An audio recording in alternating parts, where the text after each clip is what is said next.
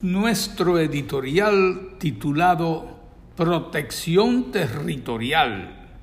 La subversión en Haití ya incluye a la policía que se declara con arrogancia dispuesta a quemar el país si los asesinos de agentes no devuelven los cuerpos que retienen tras sus trincheras,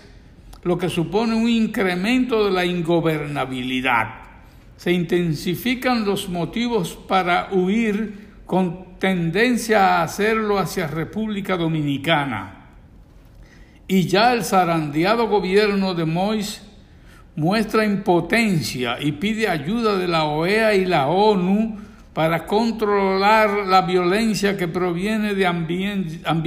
de ambiciones políticas y activismo delictivo.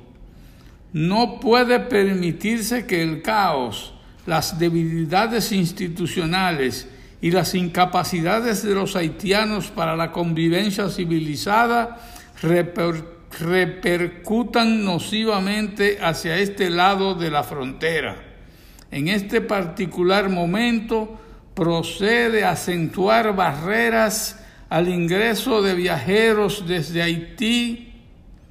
jamás debería ser en forma de multitudes sin que se vea individualmente quién es quién